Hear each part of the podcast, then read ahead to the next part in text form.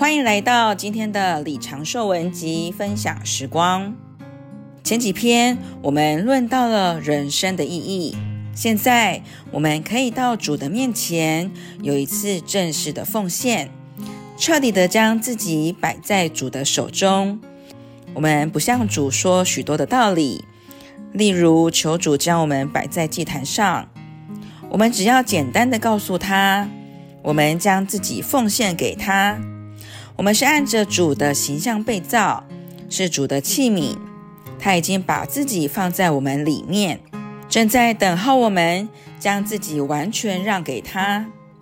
我们必须到主的面前办手续，对他说：“主啊，我把自己完全给你，从里到外让给你。我的一生，我的前途，我的所事所能，通通让给你。”主啊，求你充满我。当我们这样一奉献，就向主敞开了，全人向着主了。主真是又真又活的，立刻他就在我们里面做打扫、倒空的工作。我们不知道自己里面真实的情形，里面装了许多不该装的东西。然而，当我们把自己奉献给主，主是又真又活的灵。